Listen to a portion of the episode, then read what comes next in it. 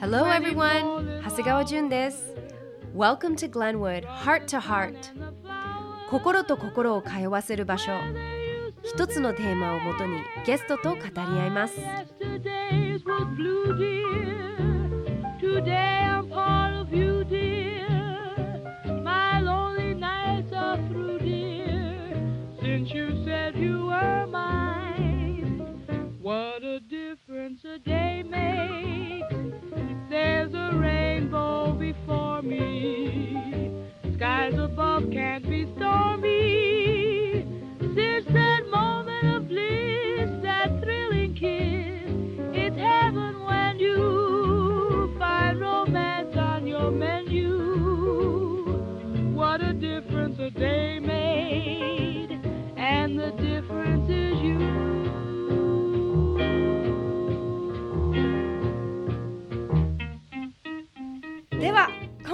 ゲストはミミです。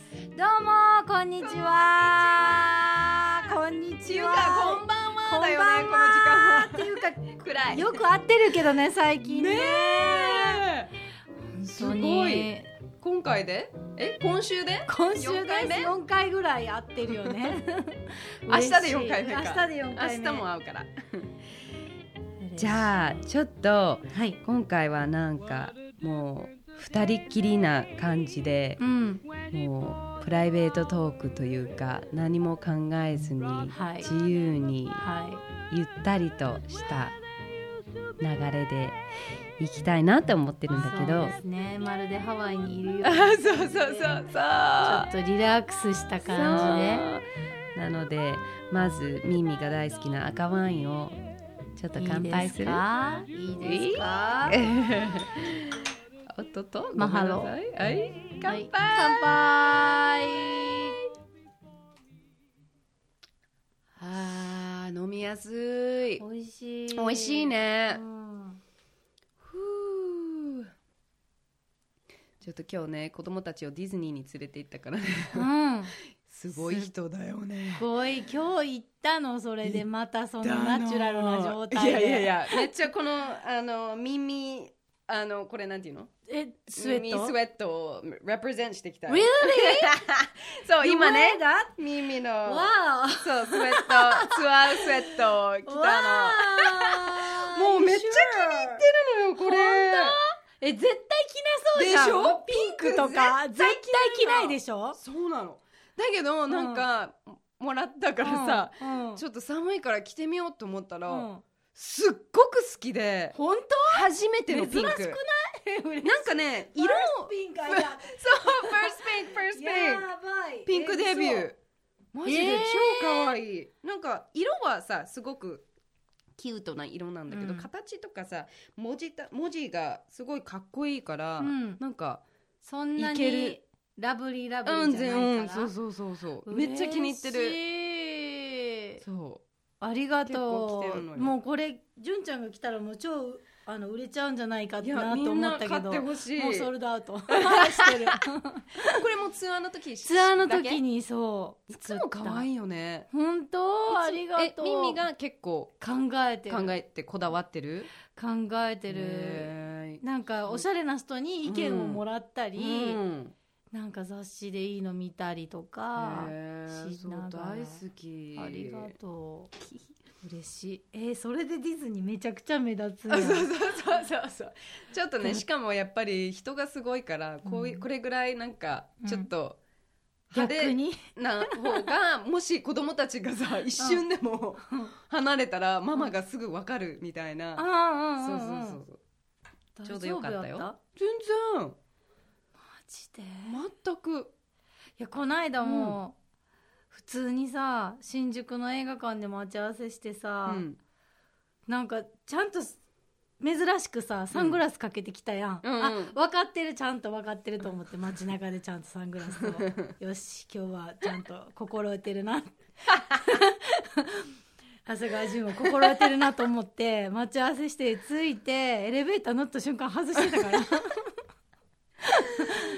そう、うん。目が痛くなるし なんか暗いところでサングラスしてるのもうすごく嫌だから、イライラするの。だからもう外しちゃう。まあでもポップコーン売ってるお兄さんはラッキーやと思ってたはず。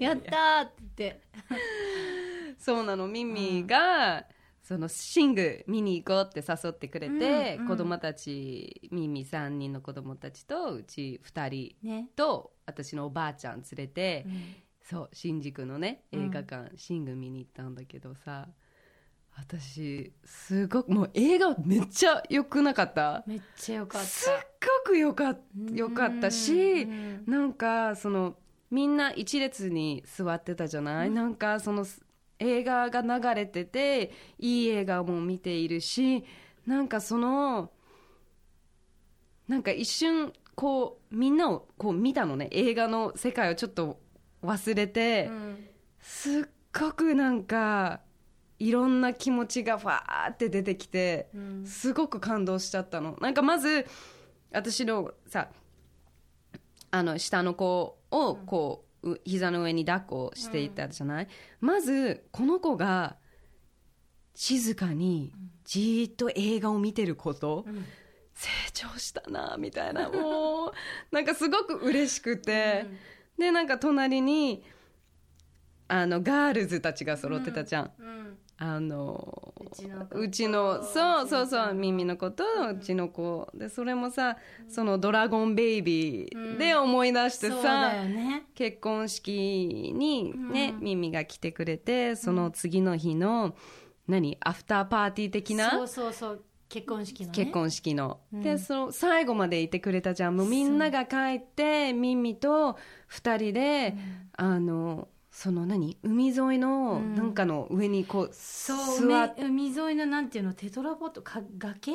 うん、そうそうそうそう。そうそう、石の崖みたいなところで裸足になって、足をこうプラプラしながら、海を見ながら、夜の海見ながら、なんかいろんな話をして、ん。なんか私はなんかもうこれから子供を作りたいって言って、まあちょうど来年ドラゴンベイビーだし、なんかドラゴンベイビーがいいな、辰年そう、うんっていう話をしたら、なんかミミが、何？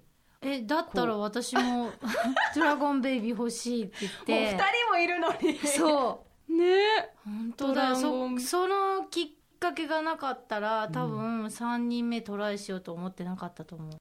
そうだからそのふ2人の姿を見た時になんかもうキュンってして、でさ真ん中み耳の真ん中の子も見てさ「わああの子そういえばニューヨーク生まれかっこいい」とか 思いながらそういう時代もあったなとか思って。で長男、うん。もう長男さだって私タクシーに乗ろうとしてた時に後ろからなんか怖いお兄さんが「純ちゃん!」とか言って振り返ったら若旦那さんでえなんかもう顔がなんかウキウキしてて「どどどうしたの?」とか言って「今今ミミが出産してる」って言って 「え？どこで?」って言ったら「ここで?」とか言って「え？ー、ここ病院なの?」とか言って。来る？とか言って、いやいやいや、そんな、え、いけないでしょ？って言って、わかんないけど、ちょっと聞いてみる？とか言って、で、ちょっとだけね、ミミの様子を見て、で、また下に降りてきて、いいって言ってるよって言って、うそーみたいな。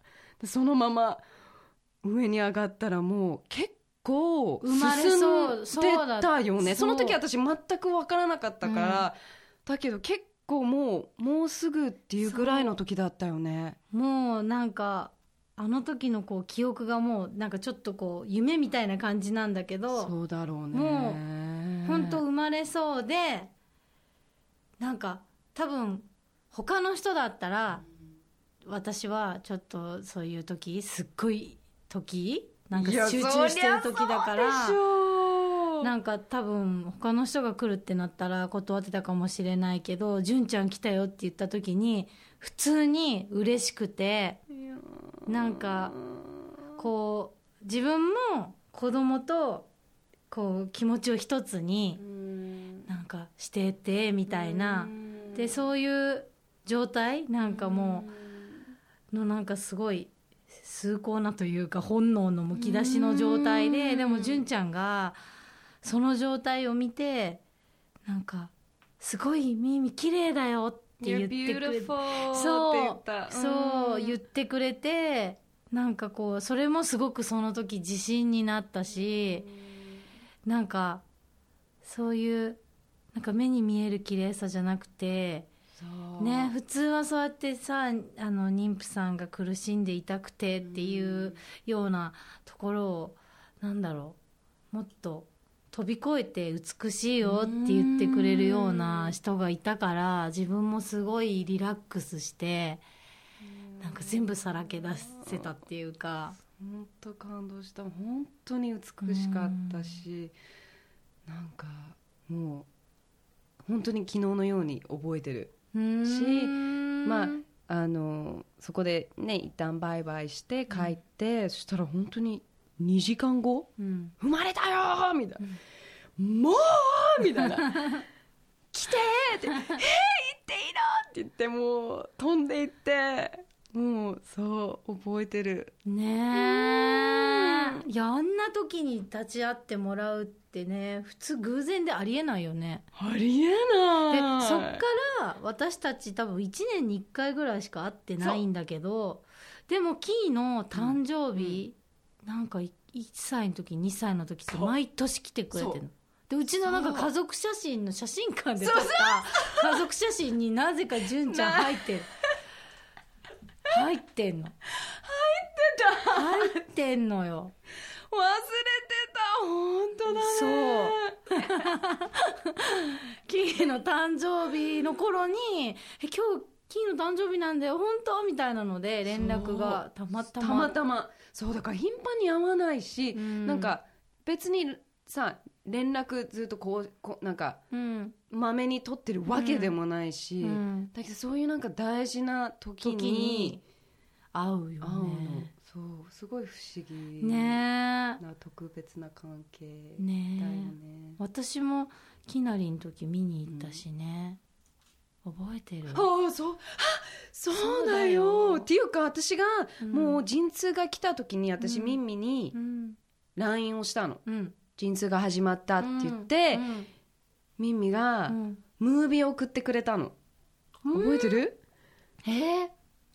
マカちゃんがまだ全然うん。ベイビーの時なんだけど、ベッドに、うん。えー、とミンミとマカちゃんがいてでミンミがなんかこうやって深呼吸するんだよって教えてくれてたの。うん。でこ大丈夫大丈夫このままうまく生まれますように右回り右回りとかなんか言ってなかったっけ、うんうんうんうん。そう。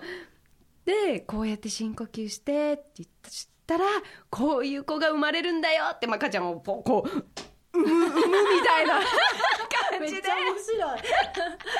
赤ちゃんが登場するそうそうマカちゃんが登場したの。コミカルに可愛く。そんなオチが。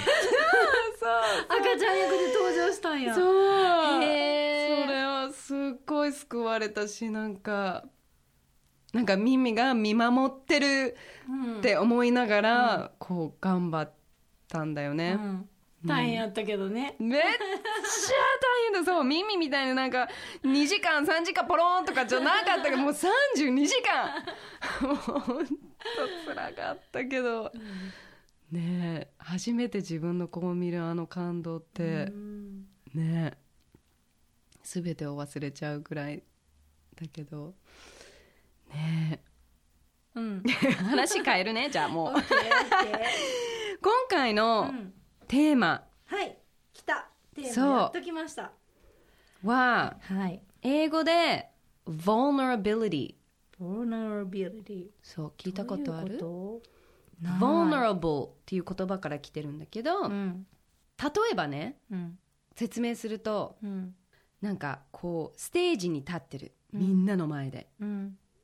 でなんていうのかな。気に入ってもらえなかったらどうしよう。うん。なんか受け入れてもらえなかったらどうしようとか、間違ったことを言ったらどうしようとか、失敗したらどうしようっていう、あのあの気持ちってあるじゃない、うんあの怖い、うん。不安な気持ち、なんかこうすっぱだかで立ってるような、ああいう気持ち？でもちろんこうステージで立ってるそういう状況だけのス話じゃないんだけどなんかこう例えばこうは初めての面接とか、初デートとか、うん。ねそういう時にやっぱりあの気持ちっておなんかあるじゃない？それがまあ、vulnerability って言うんだけど、なんかアメリカのそういう時の緊張感みたいな、そうそうそうそうそう、うん。もう怖いとか、うん。結果がわからないうん。とかうん。不安なああいう、うん。あの気持ち、うん。打たれやすいうん。傷つきやすい、うん。あの気持ち。うんが vulnerability だからうん。割とネガティブなイメージをうん。があるよね、うんうんだけどブレネー・ブラウンってアメリカ人のプロフェッサー教授？教授うんうん。がいるんだけど、彼女は vul- vulnerability のリスリサーチをリサーチャー？うんなの、うん研究した研究しそう研究してるの、でなんかこうこう全体的にこうなんていうのかな。まあ満たされてる人うん。とそうでない人のなんか違いうん。を探りたくって、でまあいろんなもう何千人の人のをインタビューするの。うん。でそれをデータを集めて全部こう分けるの。うん。で一つのファイなんフォルダは満たされてる人、うん。でそうでない人。でそれを比べるの、うん。で彼女が発見したのがその満たされてる人っていうのは、なんかそういう vulnerable な気持ちを受け受け入れられる人うん。なの。うん。それが悪いイメージを持たずにうん。必要だっていう。うん。緊張感とか恐れることが必要だって考えれるってこと？考えれる人、うんであとこう彼女が、まあ、気づいたことっていうか、まあ、リサーチでうん。こう分かったことなんだけど、そういう vulnerable なんかさっき言った、まあちょっと嫌な、誰も感じても嫌なあの気持ちの同じところから、愛や人と人のこう、コネクションうんだったりクリエイティビティだったり、こうあの joy って何、えー喜び。とか、courage、えー勇気。そう、が同じところから生まれる。だからああいう怖いところを乗り越えないとさっき言ったみたいに、いいものも感じれない、うーん。面白いよね。うん。後でメモしよう ねテ TED って聞いたことある？テッドってクマさんの映画じゃなくて？えそうそう思うよね、 TED っていうなんていうの？なんか YouTube でうん。こういろんなまあ大体英語なんだけど、うん。あでもいろんな国のやつもあるのかな？まあえまあアメリカから始まったんだけど、なんかスピーチなんだけど、うん。こういろんな人がうん。面白いアイディアをステージに立ってで語るの。うんでそのブレネー・ブラウンはそこで爆発したの。うん。もう何億人ビュアーみたいな、YouTube で見ると、うん。でまあ私はそれを見て彼女のことを知って彼女も3冊ぐらい本を出してるんだけど、やっぱ彼女のそのリサーチが面白すぎて、結構その本も読んでもう好き面白いから好きなんだけど、なその考え方にまあびっくりしたし、なんかそういうだってあのステージに立ったような感じその裸にされたような感じって逃げたい、うん。逃げたいと思うけど、その後ろにそういう素晴らしいことがある。それを乗り越えるとっていうか、でそうを知ってなんかこう考え方が変わったっていうかすごくインスパイアをされたんだけど、まあそれがテーマなんだけど、私からしたら、ミンミがそういう、まあ知ってるかどうかわかんない。気づいてるかどうかわかんないけどミンミはそういう力を持っていると思っているから、まあこのテーマにぴったりかなと思って呼ばせてもらったの、えーありがとう。そえ今もう話聞いてる中で自分の中でいろいろ照らし合わせてた。うあ本当？いろいろ照らし合わせてた。どうどうどう思った、うーんなんかステージの緊張感みたいなのは、どうなのかな？すごく私めちゃくちゃポジティブに捉えてるのね、うん。ステージの緊張感は、うん。なんかあるっていうことイコールなんか私そのことに対して一生懸命なんだって思えてるし、うん。ステージの緊張感があるってことはそこの目の前においるお客さんに自分が100%もしくはそれ以上を出したいっていう気持ちがあるから緊張するんだと思ってるしうん。逆になんか自分の今日やれるまあそこそこで6070でいいやって思ったら本当にうまくいくかなって思わないけど、うん。本当にうまくいくかなって思うぐらい自分のできるギリギリを 攻めるってうんすごい私はそのことに対して誰からも分かんないかもしれない。同じ「シャナナ」っていう歌を歌った時になんか別にそれが私にとっての本気なのか別にまあ、うん。そこそこって余裕でやってんのか、うん。そのライブに対して分かんないかもしれないけど真剣であればあるほど本当に成功させたいってすごい思うから、うん。だからその緊張感っていうのはもうすごくす好き。い愛しいっていうか大事。そうなんだね。だからなんかこの間ねなんか大御所の人にねなんかこんなのも10年も20年もしてたら緊張なんかしなくなりますよって言われた時になんか別にそうなりたくないと私は思った。もう10年以上やってるけどうん。なんか別に緊張しなくていいんだろうけど同じ歌だしみたいな。だけどなんかすごい一生懸命やってうん。自分のベストを今日昨日よりもいいことしようと思うからうん。緊張してるんだっていう風になんか自分は思って緊張していきたい。っうん。て思うけどね。まあリラックスもすごい大事だけど。いやでも私思うんだけどさ本当にまさにステージに立つ人じゃない、うん。だけどステージに立ってもこう特にアーティスト。うん。でライブ。例えばねじゃあもうコンサート。うん。でなんかパフォーマンスをして歌を歌って、うん。なんていうのかな？ステージと客の守られるこう幕をうん。作って、要は傷つかないようにつ、作ろうと思えば作れると思うの、うんうんうんうんうんだけどミミはその壁を全く感じない。わかる？わかる。つながってるの。そのファンファンからして、うんうんうん。そのあの見てる人うんからしたらなんか、嬉しいとっても嬉しい。こうまあ詩もそうだけど、ん。耳が隠し。うん。だけどそのステージに立った時に話す言葉とかがすっごい勇気がいる。なんか、うん。結構さらけ出してない？出してる。ねえ、うん。だからいつもそれを見てすっごいって思へえありがとうなかなかできないよ。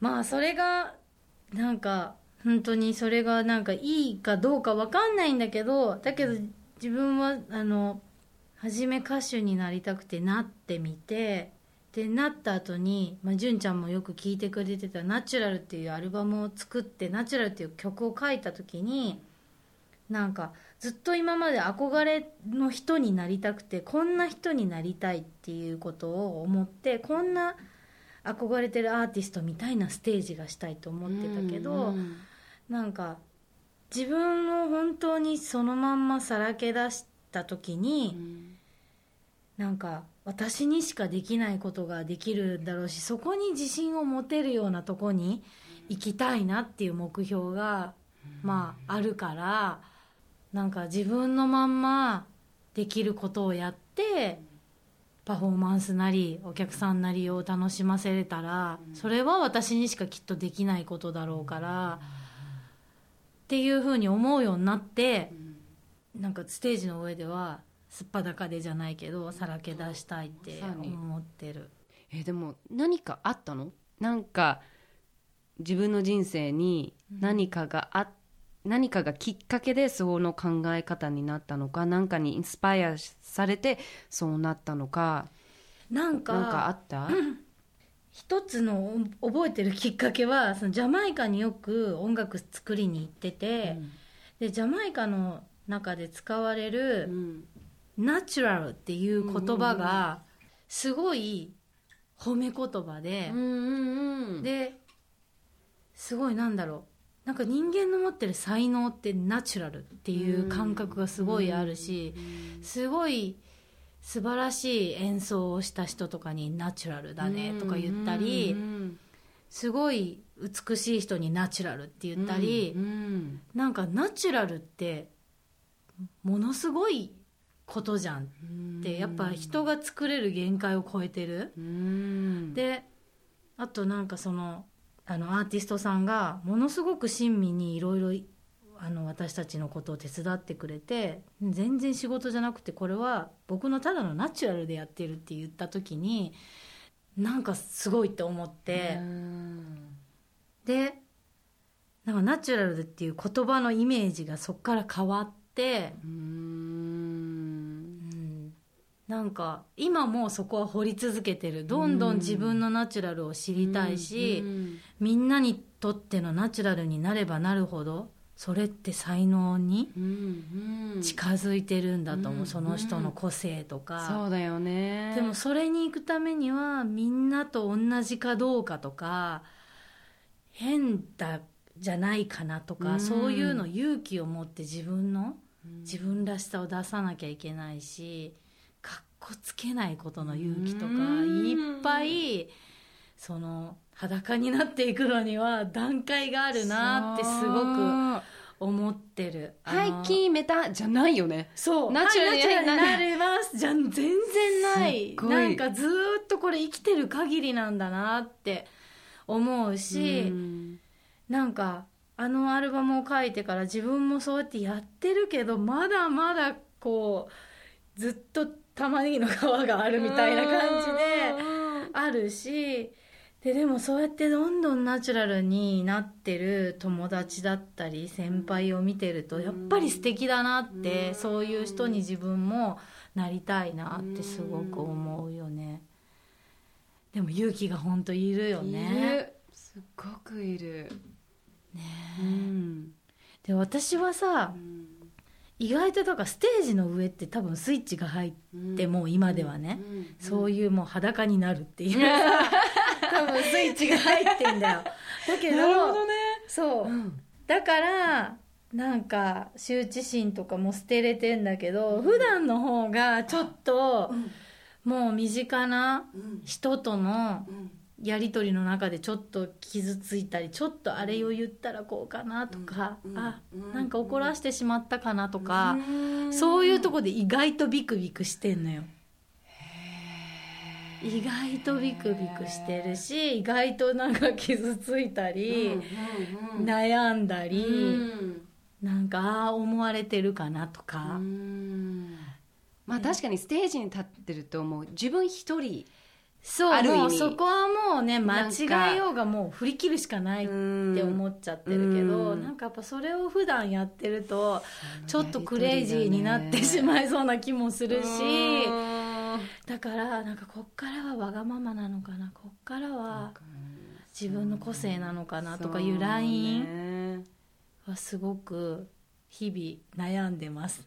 なんかはっきりわからない時があるよね、読めないっていうかそう、でなんかクリエイターだけどやっぱそういうなんかひ人としてハートフルでいたいみたいなそれ自体がもうナチュラルじゃないのかもしれないね。アーティスティックでいるとやっぱなんかちょっとまあ。クリエイティブを突き詰めていくとさそうああのちょっと変わってるよねあの人常識じゃなくなっていくじゃない。まあアーティストだしみたいな。そういう枠にはい入っちゃうよね。なんか難しいとか、そうそうそうそう、うん。どうなんだろう。でもなんか海外とかのはアーティストの話ってだいぶぶっ飛んでるじゃん。そうね。結構ライブも時間通り来なかったりさ、うん。あるね。ね。うん。日本の人結構ふ普通だし普通じゃないと今、まあ、アーティストだけじゃないけど、そのなんだろうね今、そういう世の中の常識の枠みたいなのがよく言われるけど、うん。ちょっと硬いというか、うん。そうねそうね。うん。厳しめだったりもするしね、うん。でも私もあんまりそこになんかとらわれすぎて、うんうんうんなんか自分を狭くししたくないなって思ってて、その舞台の上っていう部分じゃなくても自分の意見をしっかり言おうって、うん。すごく思ってるの。やっぱりいいものを作るにはさやっぱり人の力も必要だし、なんかこうそのネゴシエーションはすごく大事、だからなんかどこかで言えなくなっうんたりすると、こういいものをこう作り上げられないっていうかそこで止まっちゃう、なんかエネルギーがなんかそこで止まっちゃうような気もするし、でもなんか。純ちゃんって本当さなんでそんなにさうん。そのバシッてストレートに伝えるのにうん。嫌味がないんだろうね、嫌味ない？ない。本当？当？わからないよ。人によってだと思うよ。わかんない。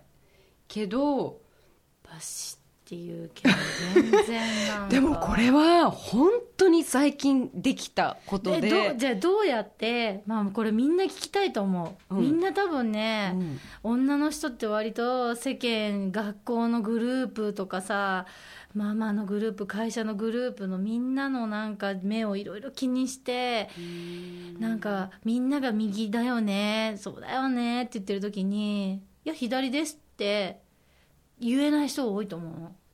いや私は20代全部そうだった。うん。うん。もう一番の目標は好かれること。うん。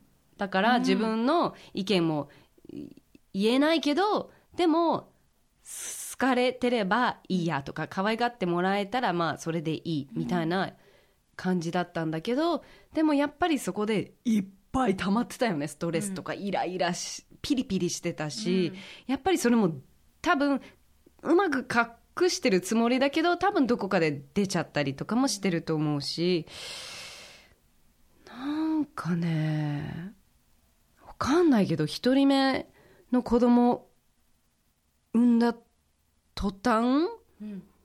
途端じゃないかもしれないけど徐々になのかもしれないけど、考え方がどんどんどんどん変わった。なんか、こう初めてライオンのお母さんのようにこう分かる。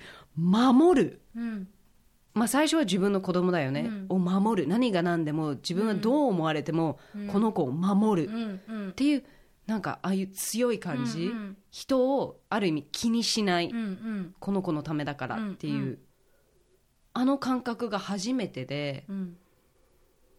でそれがまあ実それはお腹の中にいる時ね、いやもちろん産んでからもそういう気持ちだけど、なんかそっからわかんない。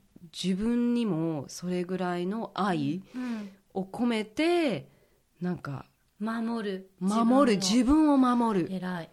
と初めて思ったの。うん。でなんかあとは本当に妊娠してる間はうん。その産んでからどういうタイプのママになるかわからなくて、うん。仕事がしたい働きたいママなのか、ずっと子供たちうん。に集中していきたいママなのかわからなくて、うん。仕事全部もう全く入れてない状態、うんもう様子を見ようと思って、うん。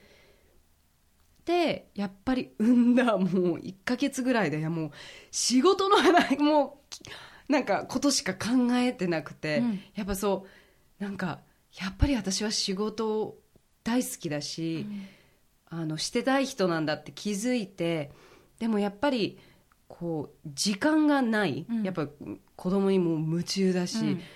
こう本当にこう仕事が今まではもう自分何？自分の全ての時間は全部仕事だったんだけど、急にもうやっぱり家族を持ったことによってそこが一番大事うんだからそこに全ての時間をもう嫌な意味で言ってと取られてしまった、うんで仕事の時間がもうもうわずかもうん。う,、もう数時間、うん。だからその数時間をもう最高にもうんう何の無駄もなくうんうんうんやりたいうんっていう気持ちもあって、もう大事に大事に自分のキャリアをうんうん。していきたいと思って、なんか自然となんか言えるようになって、最初でもなんか慣れてないから、なんか気遣いながら、なんかこうズバッと言ったりとか、なんかちょっと下手だったんだけどそれがなんかやっぱり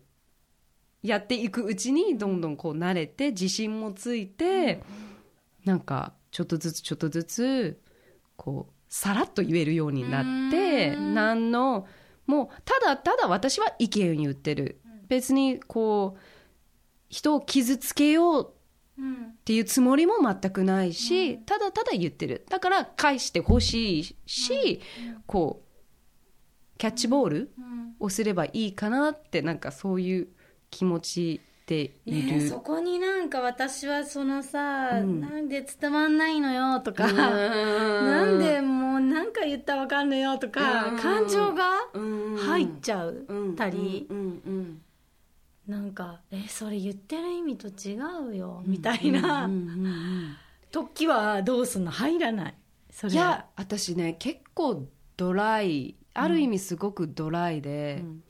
こうあまりにもそれが続いてまあ多分人によってその状況によって自分のキャパは違うと思うんだけど、キャパオーバーした時にはもう違う方向に向く。うん。でその人とやっぱり無駄、うんうん。あのお互いに時間の無駄だし、うんうん。お互いになんか傷つくだけだし、なんかこういいものができない、うん。作り上げないげられないから、うんもうさようならっうんてなっちゃう。ん。うんうんう仕事の方と深くすっごく友達になるとかもできないタイプ。なるほどねそれやっぱ深く友達になってしまうと、うん。そこでまた複雑になるじゃない、うんうん。仕事ではちょっと無理だけどでも友達でもあるしなんか、うんなんか距離感あがーだから私そっ結か。構距離ある程度の距離感は常に持ってる。なるほど。だから私はもうすぐ友達になっちゃうからダメなんだ。あもう分かんないよ。ダメそのダメとかはないよダメとかはないけど多分。だからそうだからそれ私もそれがいいのか悪いのか分かんない。だからある角度から見たらすっごく冷たい。うん。人でもあると思う。わ、うん。かる？うんうんうん、だから今までもあんだけ仕事してたのに、うん。今は全く仕事してないっていうこともある、うんうんうん。だから分かんない。これが正しいのかも分かんないけど、でも私これがもうわ私のススタイスタイルっていうか、ん。でも今うんわかんないよ。相当聞いてる人ためになったと思うよ、分かんない。本当、うん。私はすごくためになった。ま あ本当？だといいけど。さっきさ、ナチュラルの話にちょっとだけ戻っていい、全然。前も話したことはあるんだけど、うん2人目うん。息子エヴァンを妊娠した時、まあ、サプライズ、狙ってたわけじゃなく、もうきなりの1歳の誕生日の月に妊娠って分かって、うん。その時はもうまだまだ初めてのママで、うん。こう右も左ももう分からない状態で、結構もういっぱいいっぱいうん。だったし、大きな、ね、11年間日本に住んでハワイに引っ越して、まあ状況環境がもう変わったし、仕事は大好き続けたい、うん。けど子供たちをはハワイで育てたい、ん。だからその仕事をどうやって、ね、だって仕事は日本だから、うん。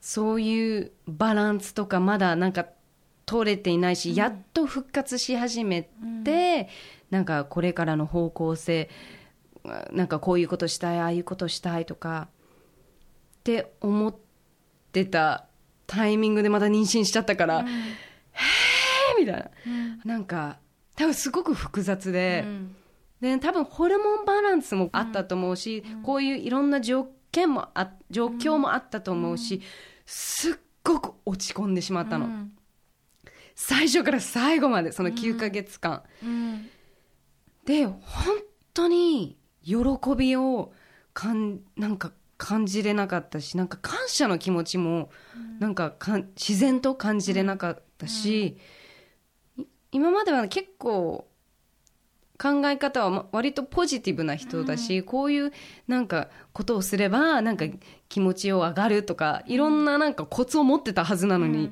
全然効かないっていう、そう。病院がね、えっとカイルアの方だったちょっと遠かったの、でカイルアのドライブって覚えてる？すごい森の中っていうか山、あのパリっていう山を越えて、で検診行く時にやっぱその景色やっぱハワイ島を思い出すし、なんかこうぐっとこう雨降ったりそのなんかちょっと涼しかったり緑とにかく緑が見えてなんか唯一なんか気持ちよく入れた瞬間で、その時にねなんかなぜなぜかじゃないけどナチュラルを聞きたいっていつも思って、いナチュラルを車の中かけながらもううーって泣きながら、こう唯一なんか救わ救われたこう瞬間だったの。でそうすっごくすっごくその曲になんか救われたし耳に本当にありがとうの気持ちしかなくて本当にみんなに聴いてもらいたい聞いたことない人にみ聴いてもらいたい一曲なんだけど、なんか曲もすごくいいし詩もすごくいいけどそのさ曲が終わった後のあのミンミンのトークの部分あるじゃない、あれにまたすっごくやられるんだけど もう曲もいいんだけどあれがうん。もうフェイブリットパートじゃないけどあれもほんとさらけ出すのにすごく勇気がいったし絶対いるはずすっごく勇気がいってやっぱ書いて書いてやっなんだろう理解してくれる人がいるかなっていう自信が、まあ、いつもない私は歌を作ってて。本当に？だからなんか自分で気づいたことでこれを伝えることにきっと意味があると思うんだけど伝わる自信伝わって意味があるっていう自信はないから本当にこうやってうんなんか一人の人にそんな時に勇気づけれたって思うことが私また次にさらけ出す勇気に本当に。もうもうどんどんさらけ出してすっぱだかになってみんみんお願い。ほんとるわかった。ありがとう。嬉しい。本当に。神様ありがとうございありますがとうございます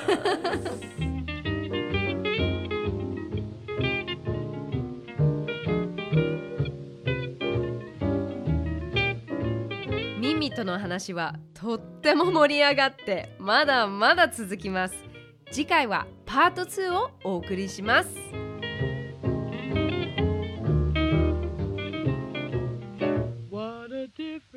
このポッドキャストへの質問や感想はグレンウッド at podcast.co.jp に送ってください。Glenwood Heart to Heart 長谷川淳がお送りしました。See you next time! Yesterdays was blue, dear. Today I'm part of you, dear.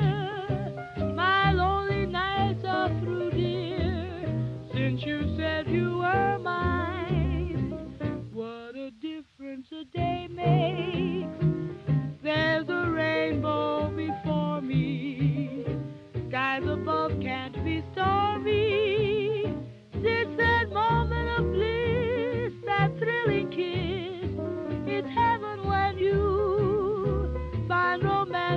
your menu. What a difference a day made, and the difference is you.